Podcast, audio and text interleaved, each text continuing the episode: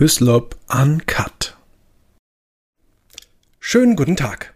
Mädchen oder Junge? Diese Frage beschäftigte meinen heutigen Gast schon in jungen Jahren und war der Startschuss für eine lange Reise zu sich selbst.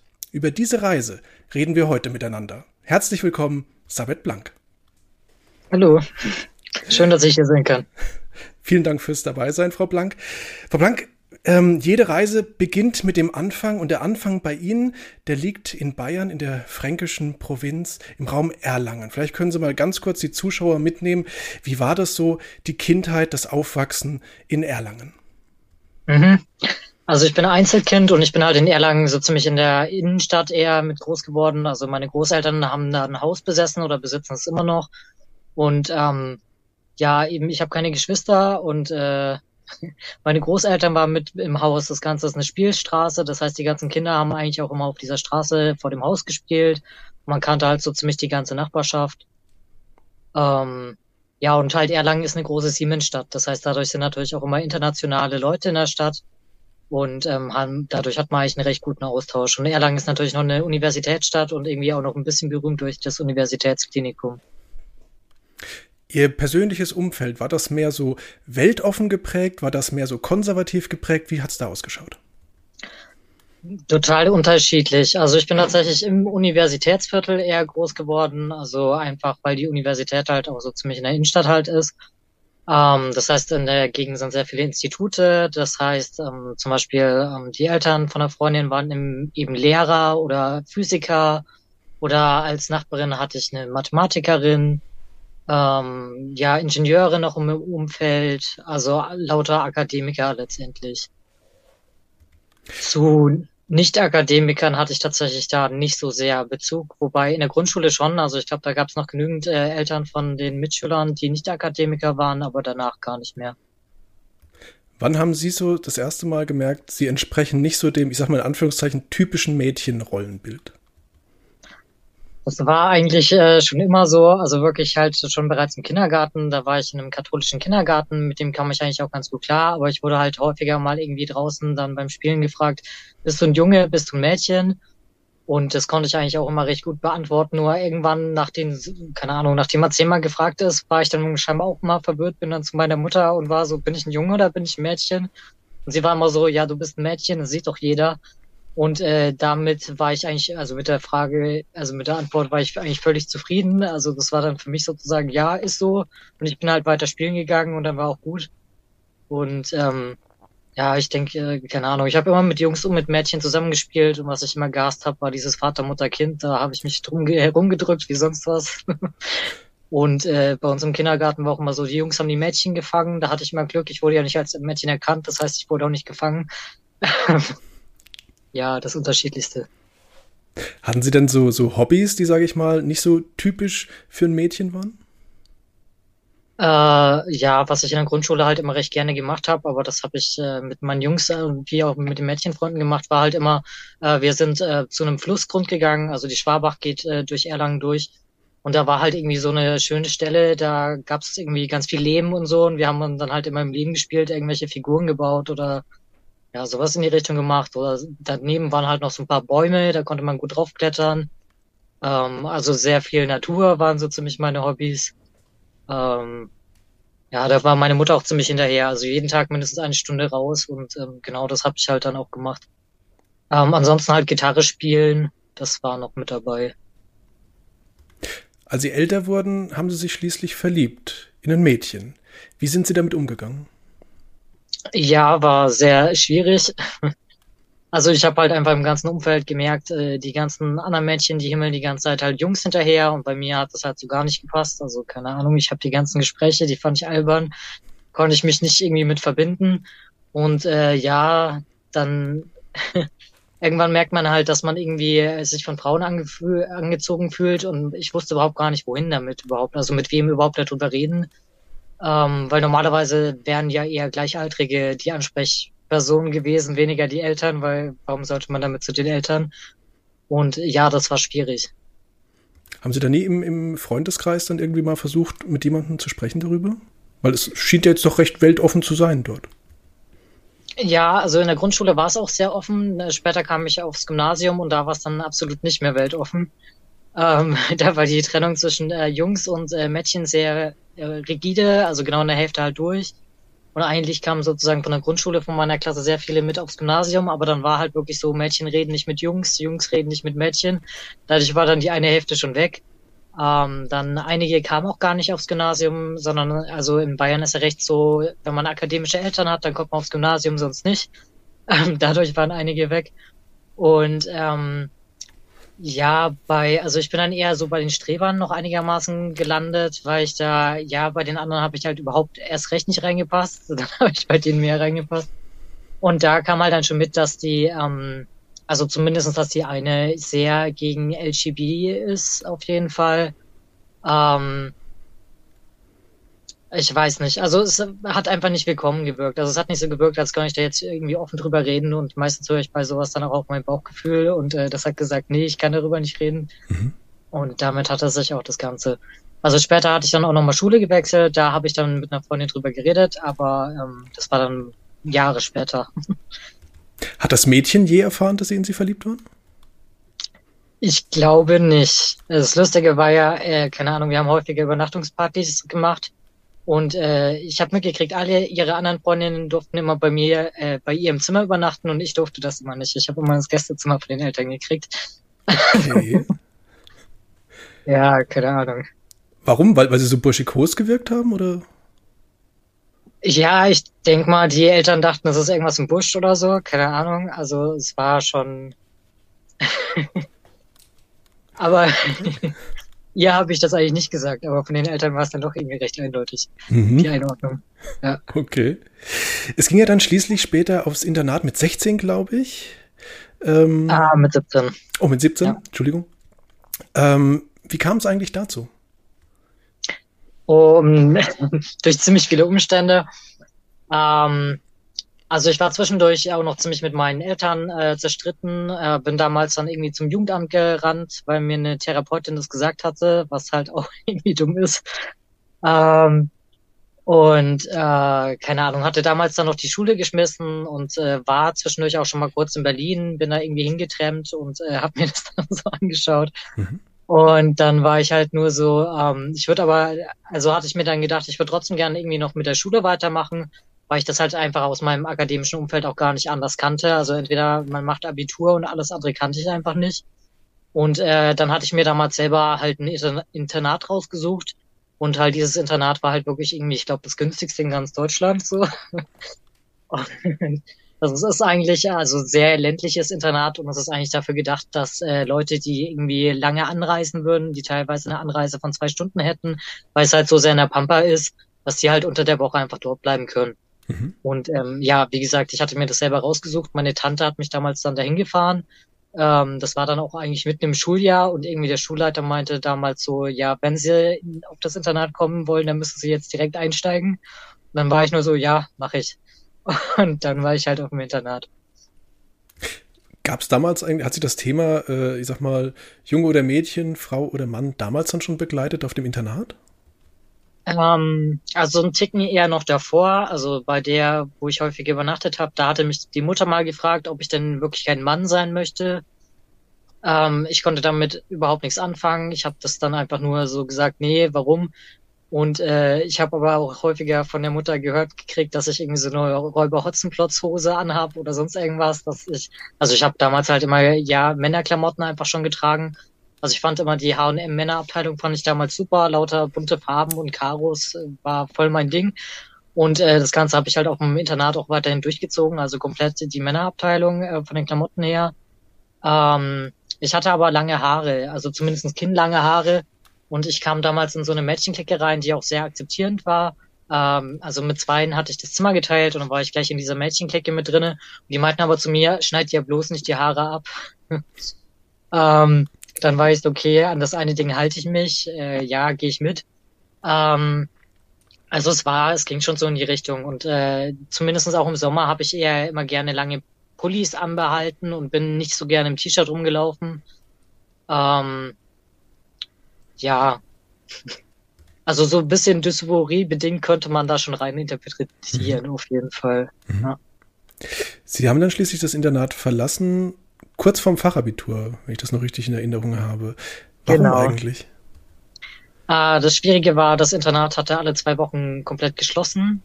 Und ich hatte mich damals eben komplett mit meinen Verwandten verkracht und wusste dann einfach immer nicht, wo ich hin kann. Und äh, wahrscheinlich, wenn hätte ich mich damals an die Vertrauenslehrer gewendet, hätte man bestimmt irgendwie eine Regelung gefunden. Aber davor hatte ich eben die Erfahrung mit dem Jugendamt und das war wirklich eine miese Erfahrung und äh, deshalb habe ich mich dann da nicht hingewandt. Und äh, ja, ich wusste einfach nicht, wie ich das bewerkstelligen soll. Und deshalb habe ich das Ganze dann geschmissen gehabt und bin danach halt einfach direkt nach Berlin gezogen und wollte dort eigentlich mit der Schule weitermachen, was aber nicht geklappt hat. Berlin hätte ich jetzt als nächstes nämlich angesprochen. Es ging nach Berlin. Sie haben dort eine Lehre als Elektrikerin angefangen. Mhm. Ähm, und kam schließlich auch mit einer Gruppe von Menschen in Kontakt, die sie selber als transsexuell oder transgender empfunden haben. Frage ist, wie kam denn der Kontakt zu diesen Personen zustande? Mhm. Also das hat sich eigentlich über mehrere Jahre gezogen. Also zuerst kam ich ja nach Berlin. Ähm, ich glaube, meine Intention mit Berlin war eigentlich immer nur, dass ich äh, gehofft, äh, gehört hatte, dass Berlin halt immer sehr offen ist, was LGB angeht. Und wahrscheinlich hatte ich eher so Berlin der 20er Jahre so ein bisschen im Kopf. Ähm, wenn man dann dort ist, dann ist man doch mit der Realität konfrontiert und merkt dann, oh, ist doch ein bisschen anders. Inwiefern? Und, ähm, Inwiefern anders? Ja, so offen sind die dann auch nicht. Also da hätte ich auch gleich äh, beim Internat bleiben können. Da waren die teilweise. Keine Ahnung, also es hat dann keinen großen Unterschied mehr gemacht. Also Internat war auf jeden Fall besser als Bayern und Berlin war auch besser als Bayern, aber das hat sich dann auch nicht mehr viel gegeben. Ähm, ja, und wie ich dann da in Kontakt kam, also äh, ich war damals, äh, keine Ahnung, viel auf dem Alexanderplatz und äh, da die ganze Szene, also eher so Punk-Szene war ich da unterwegs. Und ähm, dann war ich auch noch irgendwie bei ein paar besetzten Häusern, aber eher, keine Ahnung, Osteuropa. Und ähm, in Wien hatte ich dann zumindest noch einen Transmann getroffen. Ähm, das war halt das erste Mal, dass ich damit überhaupt so in Kontakt gekommen bin. Also davor kannte ich schon ein paar Transfrauen, aber da hat mich das Thema einfach nie so wirklich abgeholt, weil das hatte halt mit mir irgendwie nichts zu tun. Und äh, dieser Transmann, der kam aus Ungarn, äh, hat sich die, also hat sich immer nur in Frauen verliebt und ähm, ich weiß ehrlich gesagt gar nicht, wie wir uns genau unterhalten haben, weil eigentlich konnte er kein Deutsch und kein Englisch. Ich habe keine Ahnung mehr nachträglich, wie das dann alles funktioniert hat.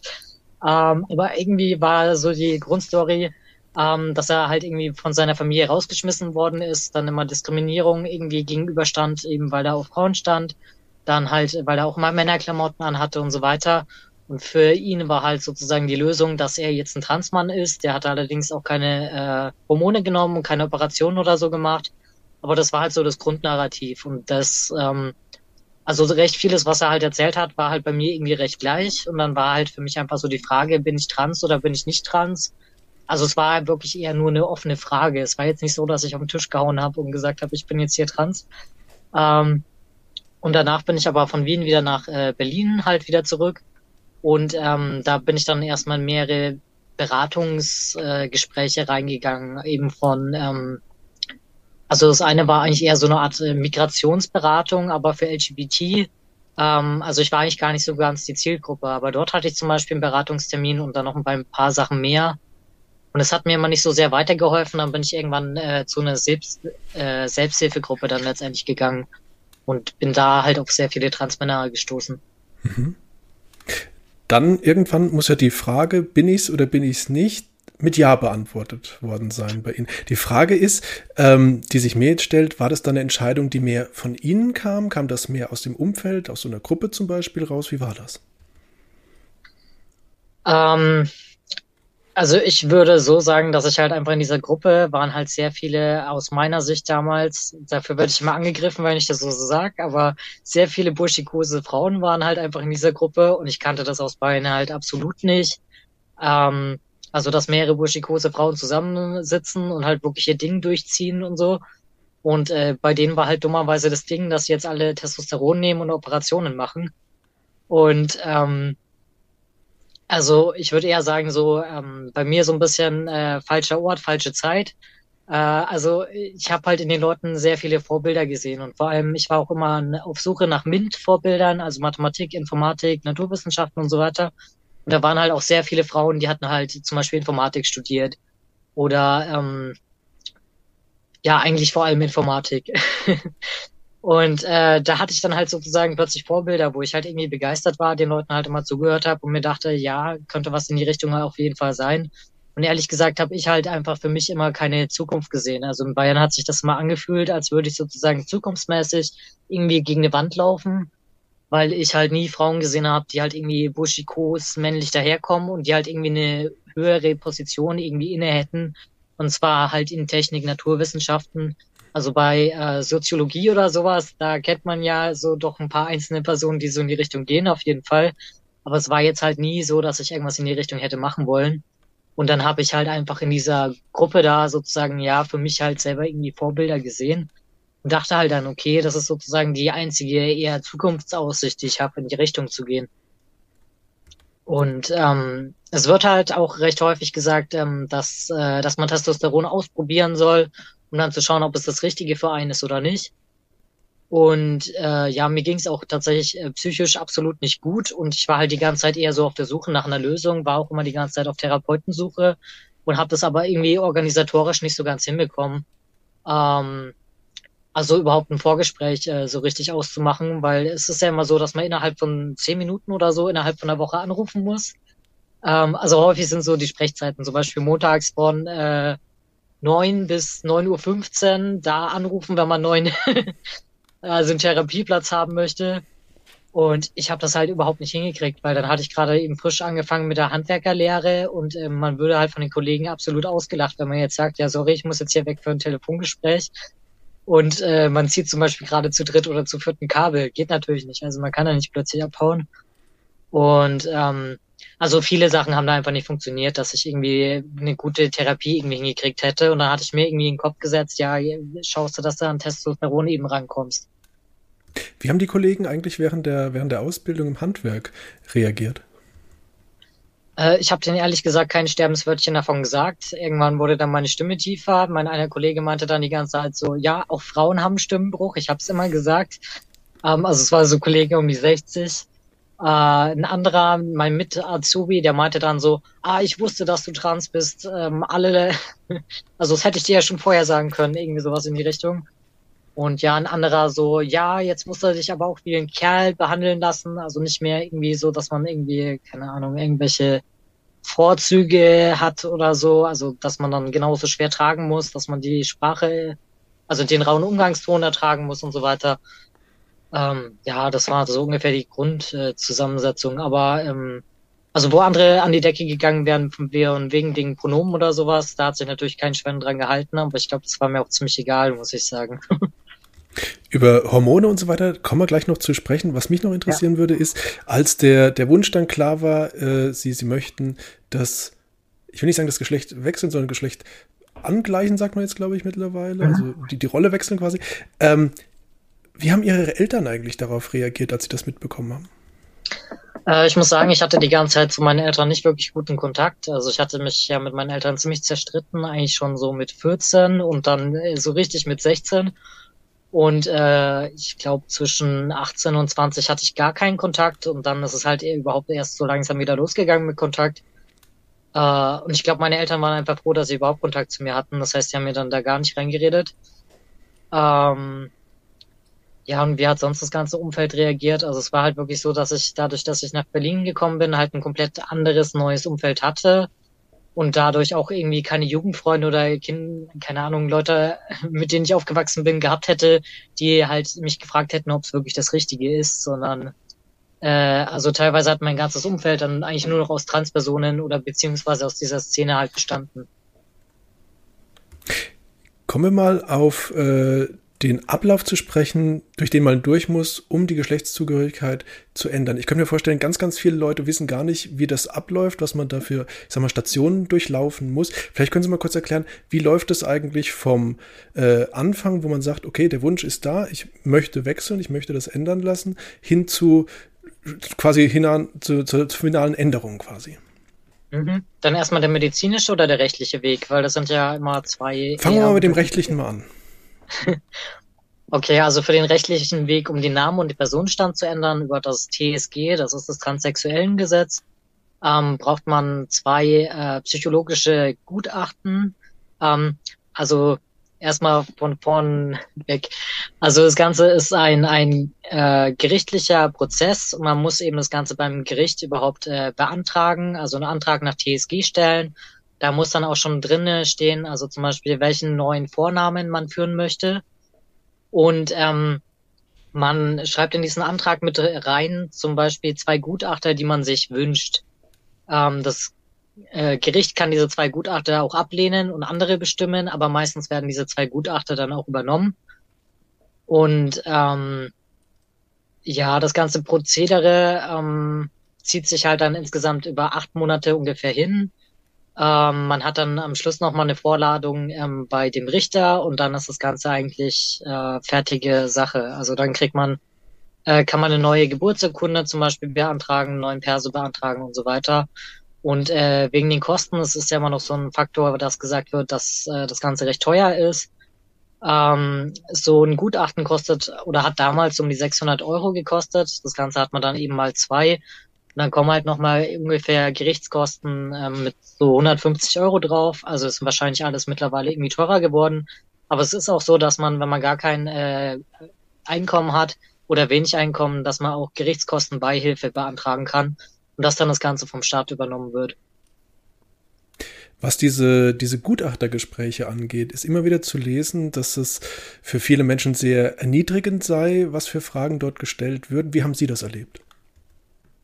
Also ich muss sagen, ich habe das überhaupt nicht äh, so erlebt. Also bei dem einen hatte ich äh, tatsächlich zwei oder drei Termine. Ganz im Kopf habe ich es nicht mehr, aber der wollte mich eben mehrfach sehen. Und es war halt wirklich einfach so, dass ich äh, ja meine Lebensgeschichte halt einfach erzählt habe und ich habe da jetzt auch nicht irgendwie groß was rumgetrickst, außer dass ich gesagt habe, äh, dass meine meine Hobbys in der Kindheit doch schon sehr männliche Hobbys waren, also irgendwie sowas schon, aber ich habe jetzt nicht irgendwie was besonders anderes erzählt. Ähm, und ich fand nicht, dass mir da irgendwelche krassen Fragen halt gestellt worden sind, eigentlich überhaupt nicht.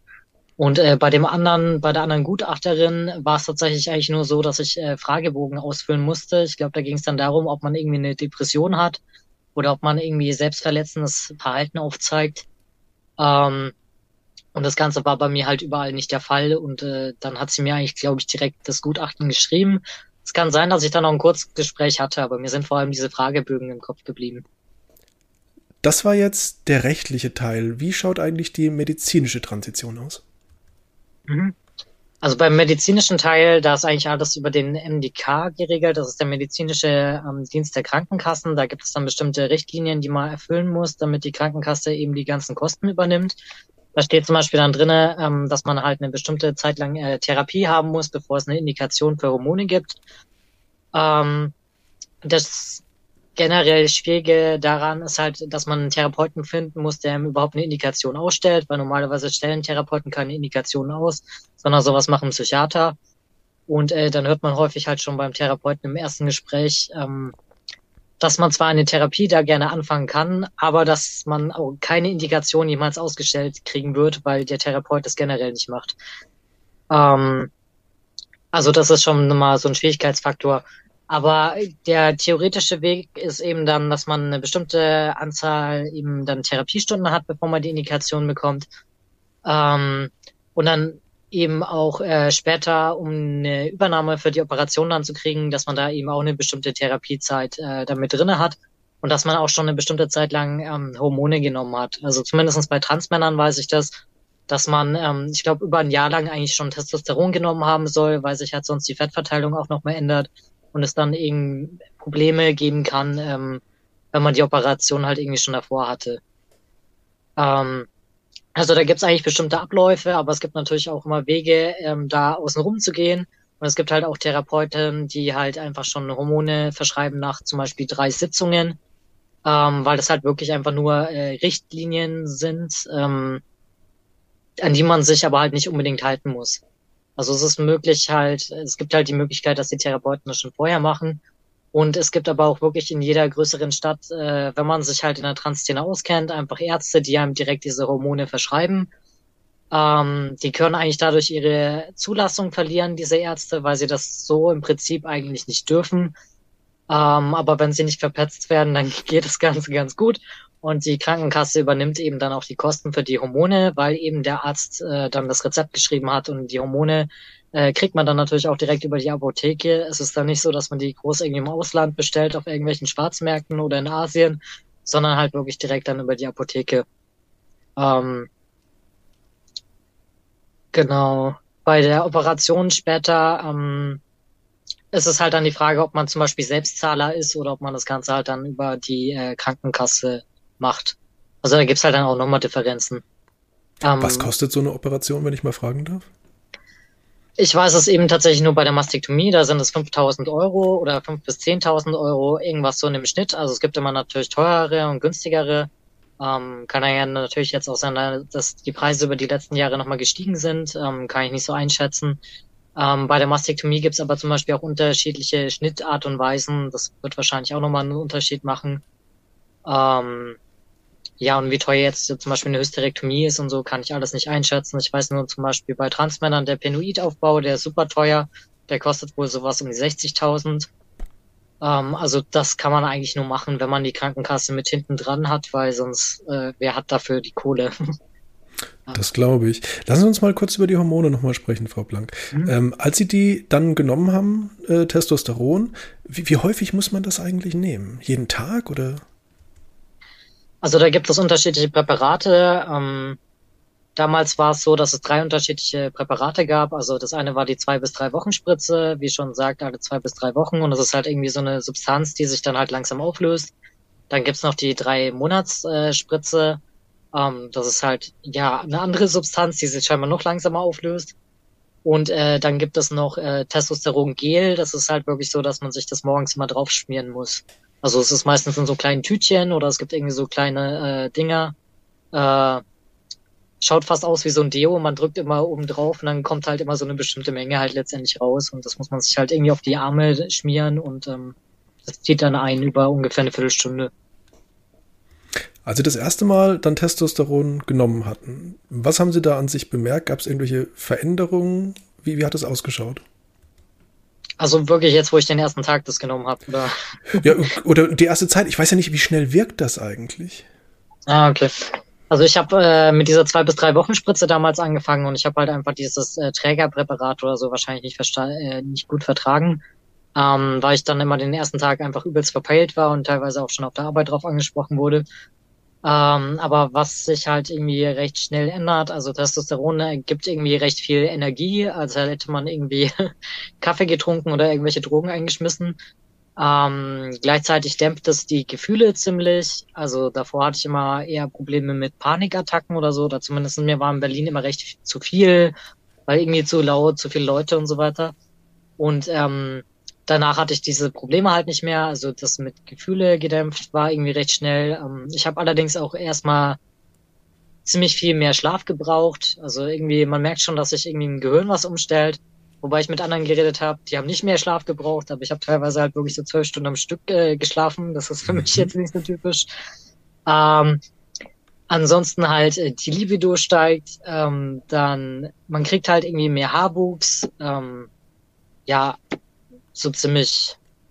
Auch mehr Muskeln? Ähm, ja, stimmt, äh, Muskelzuwachs auf jeden Fall. Also ich habe ja dann die Ausbildung halt häufig auch noch auf der, ja, eigentlich immer auf der Baustelle gemacht. Und da bringen natürlich Muskeln auch ziemlich was, dass man dann mehr tragen kann. Ich wollte schon ja. sagen, auf dem Bau vielleicht gar nicht so das, das Schlechteste, ne, wenn man plötzlich stärker wird.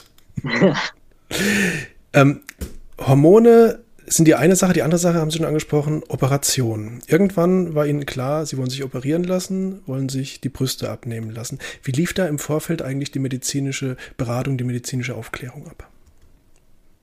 Mhm. Also ich war halt die ganze Zeit eigentlich in der, dieser Selbsthilfegruppe und wir haben halt die ganze Zeit über Operationen gequatscht. Also es war halt immer so ein, so ein Stammtisch, der einmal wöchentlich war und dann hatte ich da also das war eigentlich sozusagen die medizinische Aufklärung, wobei das natürlich sehr einseitig ist, mit Leuten redet, die halt äh, alle diese Operation anstreben beziehungsweise schon gemacht haben. Aber gerade dadurch, dass es halt auch Leute an diesem Tisch gab, die diese Operation schon gemacht haben, dachte ich halt irgendwie, dass die Informationen gar nicht so schlecht sein können. Ähm, ansonsten, eigentlich hat man davor halt ein Beratungsgespräch, wo man halt hingeht äh, in dem jeweiligen Krankenhaus. Äh, bei mir wurde ein bisschen rumgetrickst. Ich hatte kein Beratungsgespräch davor. Ähm, das ist irgendwie so ein Trick bei der Krankenkasse. Also eigentlich wollte ich ja zuerst äh, mit den Kosten über die Krankenkasse gehen. Ich hatte aber dann zu wenig Therapiezeit. Ich hatte ungefähr ein halbes Jahr. Und äh, meine Therapeutin wollte mir ohnehin keine Indikation stellen, weil sie das halt auch schon wieder in der ersten Stunde gesagt hatte. Und ähm, ja, dann war es irgendwie so, dass äh, gesagt wurde, ich könnte mir Zeit und Weg sparen und einfach, ich müsste dann nur unterschreiben, dass ich dieses Beratungsgespräch hatte und die würden mir dann diesen Zettel halt zuschicken. Ähm, damit war das Ganze irgendwie schon direkt abgehakt. Und äh, dann hatte ich halt wirklich erst dieses Beratungsgespräch, also direkt halt im Krankenhaus, ähm, wo ich schon eingecheckt hatte, wo ich auch schon die Kohle überwiesen hatte. Ähm, also einen Tag äh, vor der Operation und ähm, da wird man halt einfach so über die Risiken halt von Operationen generell aufgeklärt. Also dass es innere Blutungen geben kann. Und äh, letztendlich ist dieser Aufklärungszettel eigentlich genau den, den äh, Frauen mit Brustkrebs äh, bekommen ähm, was es da alles an Nebenwirkungen gibt. Und ach ja, was aber noch war, war, dass mir dieser Zettel eigentlich auch davor per Post äh, zugeschickt worden ist. Also wo die ganzen Risiken drauf standen, zum selber durchlesen. Aber es wirkt halt so ein bisschen wie so ein Beipackzettel von der Apotheke, wo man halt auch, also klar, man liest den dann womöglich schon mal, aber man glaubt nicht unbedingt, dass es einen trifft. Beziehungsweise man ist eher so, wenn man den liest, dann traut man sich ja gar nicht mehr, das Medikament zu nehmen. Und das gleiche denkt man dann halt auch bei Operationen. Und ähm, ja, hört da nicht unbedingt drauf, was auf diesem Zettel steht. Und was ich auch ein bisschen schwierig fand, ähm, also zum Beispiel die Risikoangaben, da steht da nicht irgendwie betrifft 20 Prozent der Patienten, betrifft 40 Prozent, äh, sondern dann steht da halt irgendwie ist häufig, ist selten oder sonst irgendwie.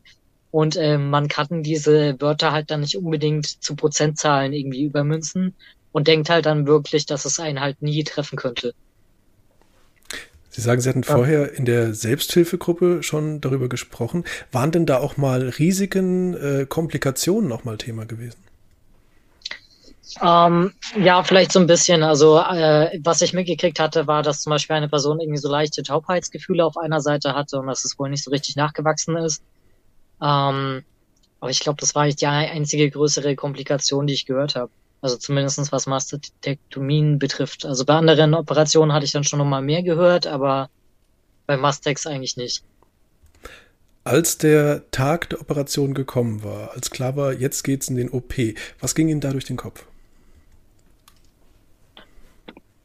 Also ich war auf jeden Fall aufgeregt. Ähm, also ich hatte dann die Kohle schon überwiesen, war mir ehrlich gesagt, also ich bin dann halt extra von äh, Berlin woanders hingefahren, Und ähm, ja, bin dann da halt mit dem Koffer hingefahren, hatte dann eigentlich schon so geplant, wie ich halt, äh, keine Ahnung, die Operation durchziehe und dann nach fünf Tagen halt wieder nach Berlin zurückfahre.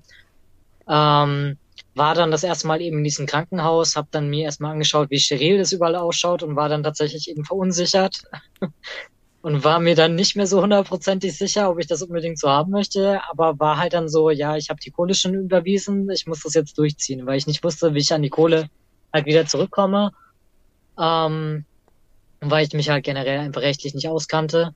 Und äh, das Ding ist halt auch, wenn man Rückschritt macht und dann hat man die Kohle womöglich nicht mehr, dann ist es halt auch so, wie wenn ich mich jetzt doch dafür entscheide, kann ich das in einem Jahr noch machen. Wenn das Geld weg ist, ist es halt weg, ne?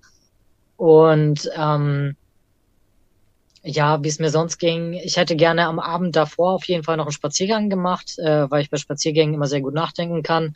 Dann hieß es allerdings, wegen versicherungstechnischen Gründen darf ich das Krankenhaus nicht mehr verlassen.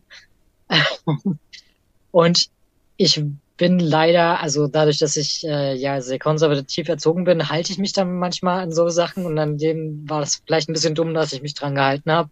Aber ich bin dann halt tatsächlich auch durchgeblieben und ähm, ja, habe dann da meinen Zimmernachbarn eben kennengelernt, der halt auch die gleiche Operation gemacht äh, hat oder also der war, der hatte mit mir am gleichen Tag dann die Operation.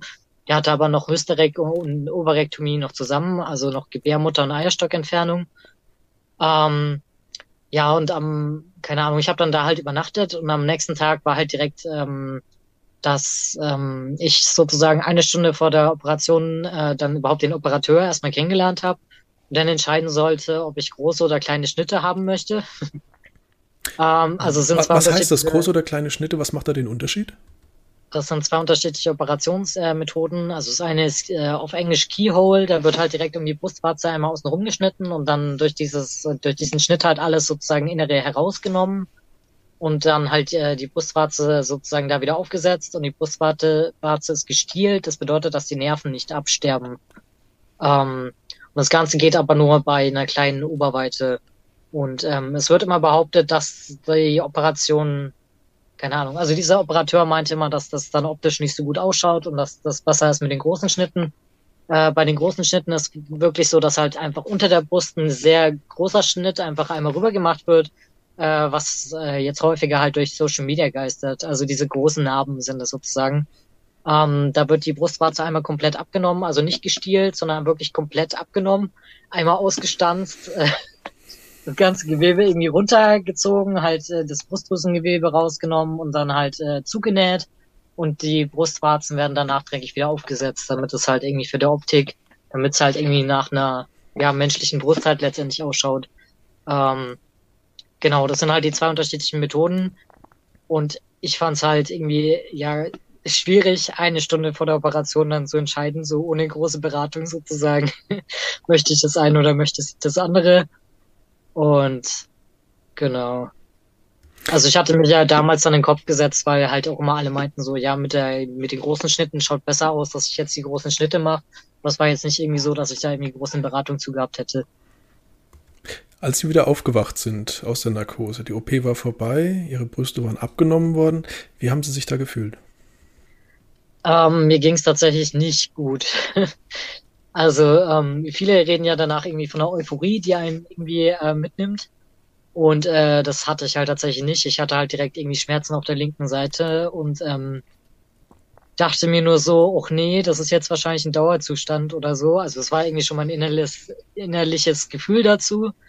Und ansonsten eher sehr, sehr, also von der Gefühlswelt eher dumpf, aber halt trotzdem irgendwie dieses äh, Verlustgefühl, aber eher nicht halt, also nicht unbedingt jetzt direkt optisch auf die Brust bezogen, sondern eher halt vom Gefühl her, dass ähm, davor war gefühlsmäßig alles okay und danach hatte ich halt diese Schmerzen.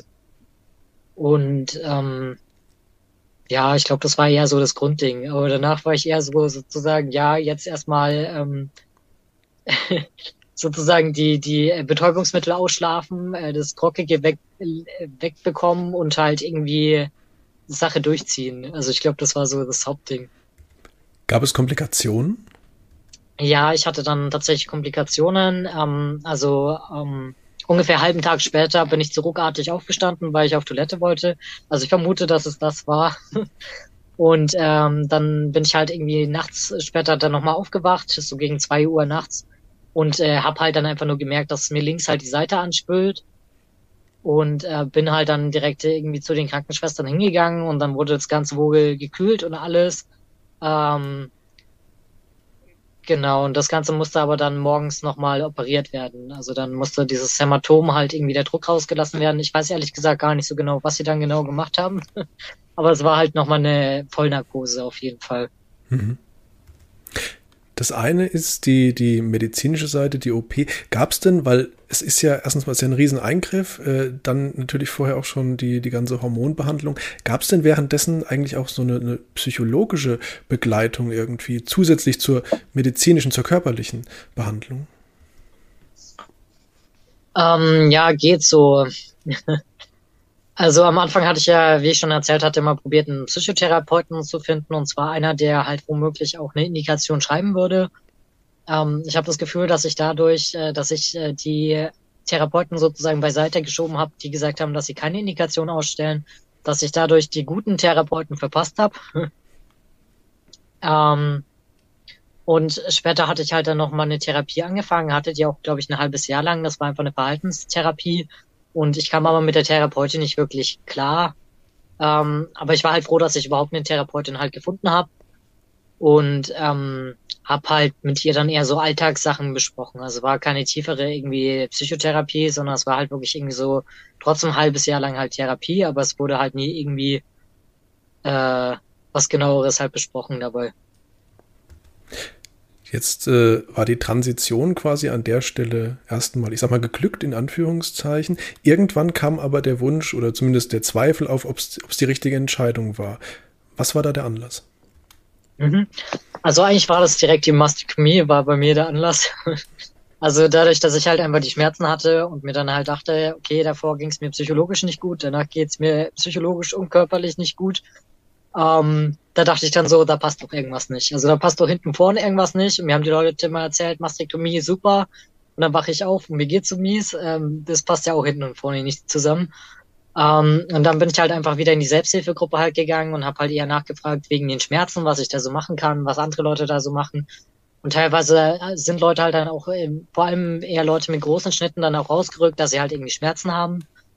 Und dann war ich halt nur so, ja, warum hat mir das keiner davor erzählt? Also ich hatte ja auch die Möglichkeit gehabt, zum Beispiel die kleinen Schnitte stattdessen zu nehmen. Ähm, also halt generell, dass halt Leute nachträglich erzählt haben, dass sie Schmerzen haben, also dass sie davor nicht so ehrlich damit umgegangen sind. Das hat mich dann nochmal ziemlich vor den Kopf gestoßen und ich war nur so, äh, das kann ja auch nicht äh, stimmen so. Also wir sitzen da, keine Ahnung, jede Woche zusammen und dann äh, sind die Leute nicht ehrlich und man baut ja auch wirklich auf dem auf, was andere Leute einem erzählen. Äh, was ich vorhin schon meinte, also man hört halt tatsächlich dann eher weniger auf Ärzte, sondern man hört halt auf die Gruppe und das ist halt scheinbar eine eher schlechte Gruppendynamik. Ähm, ja, also das hatte mich halt irgendwie alles vom Kopf gestoßen und für mich war halt einfach klar, ich will keine weitere Operation auf jeden Fall haben. Ähm, und es hat mich halt einfach alles so in Zweifeln gebracht und ich war ohnehin gerade dabei, halt mein Fachabitur nachzuholen ähm, Vollzeit, ähm, also bei so einem Berufskolleg. Und ähm, dann war für mich halt klar, wenn ich äh, mein Fachabitur habe, dass ich fürs Studium einfach die Stadt wechsle und halt wieder mir komplett neue Leute suche. Und ja, genau, das habe ich eben dann auch gemacht und bin dann halt wirklich auf ein kleines Dorf gegangen. Und ähm, da war es halt dann immer so, dass ich ähm, sozusagen beim Bachelorstudium komplett neu die Leute kennengelernt habe, dass ich dann immer das Gefühl hatte, dass ich die Leute anlüge, indem ich dem halt sage, dass ich männlich bin also ich hatte mal das Gefühl, dass die Leute überhaupt nicht meine Intentionen irgendwie nachvollziehen können, also mich überhaupt irgendwie sehen. Ähm, also dieses Authentizitätsgefühl, also das war halt einfach absolut überhaupt nicht gegeben und ich kam mir halt irgendwie, keine Ahnung, die ganze Zeit Schauspielern vor und das hat mir halt nicht gefallen. Und gleichzeitig war auch noch so, dass im Dorf, äh, es ist mir halt diese dumpfe, ähm, also, dass die Gefühle so dumpf sind, ist mir sehr bewusst geworden durch Testosteron. Und deshalb hatte ich halt dann wirklich auch nach einem halben Jahr dann Testosteron halt abgesetzt. Ähm, also eher schleichend abgesetzt. Ich hatte damals dieses Testosteron-Gel und da ist es halt auch recht leicht, das Ganze schleichend abzusetzen. Ähm, hatte da aber auch wirklich gar keinen Austausch mit anderen Detransitionierern, sondern war einfach nur so für mich, das war's jetzt, ich mach das nicht mehr. Und ähm, habe da aber auch wirklich nicht unbedingt mit anderen Leuten dann groß drüber geredet. Also vereinzelt wussten dann Leute schon, dass ich biologisch eine Frau bin, also denen hatte ich das dann auch so gesagt. Ähm, aber es war halt wirklich vereinzelt und es hat dann auch noch recht lange gedauert, bis ich dann halt wirklich wieder sozial detransitioniert bin. Ähm, das Einzige, was ich mal wieder gemacht habe, immer wenn bei mir große Veränderungen anstehen, dann färbe ich meine Haare bunt. Das heißt, ich hatte rot, äh, leuchtend rote Haare. Alle haben mich auf meine Haare angesprochen, aber natürlich habe ich den Hintergrund nicht erzählt. Ähm, ja, hat sich halt wirklich noch lange dann hingezogen. Wie hat es eigentlich ausgeschaut, nachdem Sie ja äh, wöchentlich sich immer mit dieser Selbsthilfegruppe getroffen hatten zuvor? Gab es da zu dem Zeitpunkt dann noch Kontakte oder ist das dann auch ausgeschlichen, sage ich jetzt mal?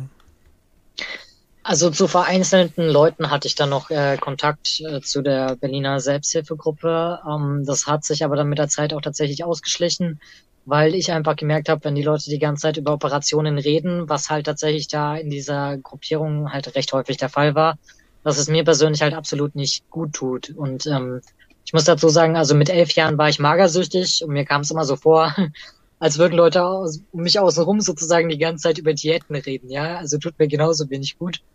Oder dass Leute irgendwie die ganze Zeit um mich herum quatschen, dass sie jetzt unbedingt abnehmen wollen. Also vor sowas weiß ich halt, muss ich mich in Acht nehmen und das gleiche halt bei den Operationen dann auch. Und deshalb ist das halt dann wirklich komplett ausgeschlichen. Also ich war da nochmal äh, damals in Hamburg in einer Selbsthilfegruppe, ähm, weil, also mein Studienort war in der Nähe von Hamburg. Ähm, und ich hatte einfach nur Fragen halt immer noch wegen den Schmerzen, ob die da womöglich irgendwelche Ansätze haben. Und äh, die konnten mir da jetzt aber nicht unbedingt groß weiterhelfen. Aber es war jetzt nicht so, dass sie dann gesagt haben, nö, wir wollen hier keine D-Trans-Person haben, sondern es war schon so, also ich bin immer willkommen, ich kann auch jederzeit gerne kommen, aber ähm, ja, war dann natürlich nichts für mich. Sie haben schon gesagt, inzwischen, Sie studieren, ich glaube, auf Master jetzt mittlerweile. Genau, genau. Ähm, wie fühlen Sie sich heute? Ähm, ja, dadurch, dass ich eben mit dem Master angefangen habe, also nach dem Bachelor, war ich erstmal nochmal eine kurze Zeit in Bayern, habe da gewohnt. Ähm, ja, bin dann eben jetzt nochmal nach NRW dann ungefähr so gezogen und ähm, habe halt dadurch schon wieder total das Umfeld gewechselt. Das ist irgendwie so ein Ding von mir. Ich hoffe, irgendwann höre ich damit auf. Aber im Bachelor fand ich es halt dann sehr schwierig. Das war ja vor allem noch während Corona irgendwie sozial zu detransitionieren. Also ich habe es ein paar Mal probiert, dann das war halt während Corona dann vor allem eher in, in Messenger-Gruppen und es hat immer kein Schwein kapiert und ich habe so häufig probiert und es hat immer nicht funktio funktioniert halt. Und ähm, wo ich hier halt dann mit dem Master angefangen hatte, war halt auch wirklich so, dass irgendwie zuerst wieder ein paar Leute dachten, dass ich halt ein Kerl bin. Und ähm, dann bin ich aber hier sehr viel immer in der Fachschaft und ähm, ja, irgendwann habe ich halt dann klargestellt, ich bin kein Kerl, sondern eine Frau. Und äh, ja, also in der Fachschaft wurde es soweit halt irgendwie gut aufgenommen, beziehungsweise die haben mich dann eher als Frau auch schon kennengelernt. Und halt im Studium war es dann halt häufiger so, ähm, wo während Corona dann immer noch die Vorlesungen online waren, was ich dann halt sagen musste, okay, es ist Frau Blank, es ist nicht Herr Blank und dann halt direkt zum Professor vor, keine Ahnung, 60 Studierenden. Aber hat auch immer funktioniert, ja. Und ähm, ja, dadurch hat's halt irgendwie ganz gut geklappt. Und es ist mir halt auch immer wichtig, dass ich das halt jetzt irgendwie von vornherein immer klarstelle, weil ich das halt dann häufiger hatte, dass ich mit Leuten in Anführungszeichen befreundet war oder ich dachte, ich bin mit denen befreundet und es gab halt nie irgendwie, ähm, also es kam halt nie auf, irgendwie darüber zu reden, ob ich jetzt irgendwie Frau oder Mann bin und die sind scheinbar davon ausgegangen, dass ich Mann bin. Und dann waren die irgendwie scheinbar, ich weiß nicht, nach drei Monaten oder so, scheinbar völlig vom Kopf geschlagen, dass ich eine Frau bin. Dann haben die einfach plötzlich jeglichen Kontakt abgebrochen. Und, ja, was auch immer dann irgendwie die Gründe dahinter waren, ne? Aber sowas möchte man dann natürlich meiden und deshalb ist mir das jetzt immer sehr wichtig, dass ich das halt von vornherein klarstelle. Ich habe es eingangs schon gesagt, es ist eine lange Reise, die hinter Ihnen liegt. Würden Sie sagen, jetzt sind Sie am Ende der Reise, jetzt sind Sie bei sich angekommen? Also ich würde sagen, dass ich immer noch so ein bisschen unterwegs bin, auf jeden Fall. Ähm, also keine Ahnung, ich gehe immer noch gerne immer von einer Subkultur irgendwie in die nächste. Ich glaube, das habe ich irgendwie immer noch beibehalten. Jetzt schaue ich ab und zu bei den Radikalfeministen rein oder bei den äh, bei der zweite Welle Frauenbewegung, die ja jetzt eigentlich alle so um die 60, 70 sind, aber probiere damit halt äh, mit den Frauen Kontakt zu knüpfen. Ähm, also ich würde sagen, so ganz angekommen noch nicht unbedingt, aber auf jeden Fall auf einem guten Weg dahin, ähm, weil ich jetzt halt einfach viel offener mit dem Thema halt umgehe und äh, mich halt nicht irgendwie groß rum verstecke, wie ich es davor mal gemacht habe. Ähm, ja, wie gesagt, ich denke auf einem guten Weg, aber noch nicht ganz da. Lassen wir uns vielleicht ganz kurz mal auf das Thema Folgen zu sprechen kommen. Welche Folgen haben Hormongabe, haben Operationen bei Ihnen hinterlassen? Mhm. Ähm, also die Folgen sind natürlich, dass ich eine tiefe Stimme habe. Das ist ja irgendwie recht eindeutig. Also meine Stimme wird auch nicht mehr höher. Das Spannende ist, wenn man Testosteron absetzt, ähm, dass die Singstimme dann doch wieder ein Ticken besser wird. Also irgendwie am Anfang hatte ich vielleicht eher nur eine Oktave oder so, die ich bedienen konnte. Jetzt mittlerweile würde ich sagen, sind es wieder zwei. Also da bin ich schon mal ganz froh drum, aber hohe Töne kriege ich natürlich nicht mehr raus. Ähm, also das ist halt so ein Impact auf jeden Fall. Und ansonsten halt einfach, ähm, ja, Mastektomie ist eben Mastektomie, also das kriegt man natürlich nicht mehr zurück. Ähm, ja, das sind, glaube ich, einfach die zwei Hauptkriterien, die auf jeden Fall ähm, dann dauerhaft sind. Stand für Sie je zur Debatte, die Brüste nochmal aufbauen zu lassen? Ähm, nee, für mich jetzt persönlich eben tatsächlich gar nicht. Ähm, einfach, äh, also ich sehe das so ein bisschen wie ein paar andere Detransitionierer, dass man halt irgendwie dann lernen muss, überhaupt mit seinem Körper halt irgendwie zurechtzukommen. Also sehr viele Detransitionierer und ich halt auch haben halt irgendwie so eine Geschichte auch noch mit einer Essensstörung. Und ich glaube, teilweise ist es dann eher Körperdysmorphie oder wie das heißt. Mhm. Ähm, also, dass man den Körper irgendwie selber verzerrt wahrnimmt. Und ähm, dass es daher nicht unbedingt ein guter Ansatz ist, wenn man dann weiter mit irgendwelchen Operationen macht, sondern dass es eher ein guter Ansatz ist, dann wirklich halt zu lernen, das so zu akzeptieren, wie es nun mal ist. Mhm. Und ähm, das ist jetzt eher bei mir sozusagen der Grundsatz. Frau Blank, eine Frage zum Schluss. Wenn Sie heute auf junge Menschen treffen, die vielleicht jetzt gerade in der Situation sind, wie Sie es vor Jahren waren, die mit sich hadern, äh, die nicht genau wissen, soll ich, soll ich nicht, was bin ich genau, wer bin ich genau, was würden Sie denen raten? Ja, ich würde Ihnen vor allem raten, eben zu schauen, ob das Ganze eher sozusagen die Eigen- oder die Außenwahrnehmung ist. Also wenn Sie mit, zum Beispiel komplett irgendwie allein für sich sind, ob Sie mit sich selbst im Wahn sind oder eben nicht. Ähm, also bei mir, ich hatte mal Schwierigkeiten, sobald ich auf andere Leute getroffen bin. Sonst war immer alles bestens klar. Ähm, ich habe nur allerdings keine Alternative gesehen. Also wahrscheinlich ist eher sozusagen der Fokus darauf, dass man irgendwie eine andere Alternative bietet. Ähm, da würde ich derzeit eher raten, sozusagen irgendwie in Kontakt zu zweite Wellen-Feministinnen zu kommen, wobei es halt ein bisschen schwierig ist, weil die halt meistens in einer anderen Generation halt leben. Und man halt dann irgendwie über zehn Ecken jemand finden muss, der halt wirklich auch aus der eigenen Generation kommt, der aber irgendwie auf eine gleiche Art und Weise denkt. Also dass halt wirklich Geschlechterrollen eben eine Sache sind und dann Biologie nochmal was völlig anderes ist dass man eben auch, wenn man, äh, keine Ahnung, also dass die Biologie nicht unbedingt eine Rolle für das eigene Verhalten halt spielt, sondern dass man halt irgendwie machen kann, was man eben möchte. Und ähm, also, dass man sich halt zum Beispiel, wenn man irgendwie ähm, männliche Hobbys hat, dass es nicht automatisch heißt, dass man zum Beispiel non-binary ist oder eben transmann irgendwie ist. Ähm, aber ich denke halt wirklich Vorbilder ist halt eine wichtige Sache. Und dann, ich weiß nicht unbedingt, wie man an diese Vorbilder rankommt. Also es ist schon eine ziemliche Herausforderung. Äh, was ich noch sagen würde, ähm, Stonebutch Blues, das ist so ein Buch, das hatte mir sehr geholfen. Ähm, das Worum ist geht's von, äh, also es ist ein Buch von Leslie Feinberg und das wurde 1993 geschrieben, ist also schon uralt. Ähm, und da geht's um eine Butch-Lesbe, die sozusagen im Arbeiterkreis ähm, aufwächst und äh, die halt immer sehr, also im Buch werden sehr viele Diskriminierungserfahrungen irgendwie geschildert, wo halt wirklich ähm, die Hauptperson immer schon als Kind gefragt wird, bist du ein Junge, bist du ein Mädchen? Ähm, wo die Familie aber wirklich überhaupt nicht akzeptierend ist und ähm, keine Ahnung, wo halt irgendwie sehr, also die Hauptperson transitioniert dann auch und die transitioniert dann auch wiederum später und ähm, ich hatte immer Schwierigkeiten, dass ich das Gefühl hatte, dass mir je, also dass mir diese Diskriminierungserfahrungen aus Bayern immer nicht geglaubt werden.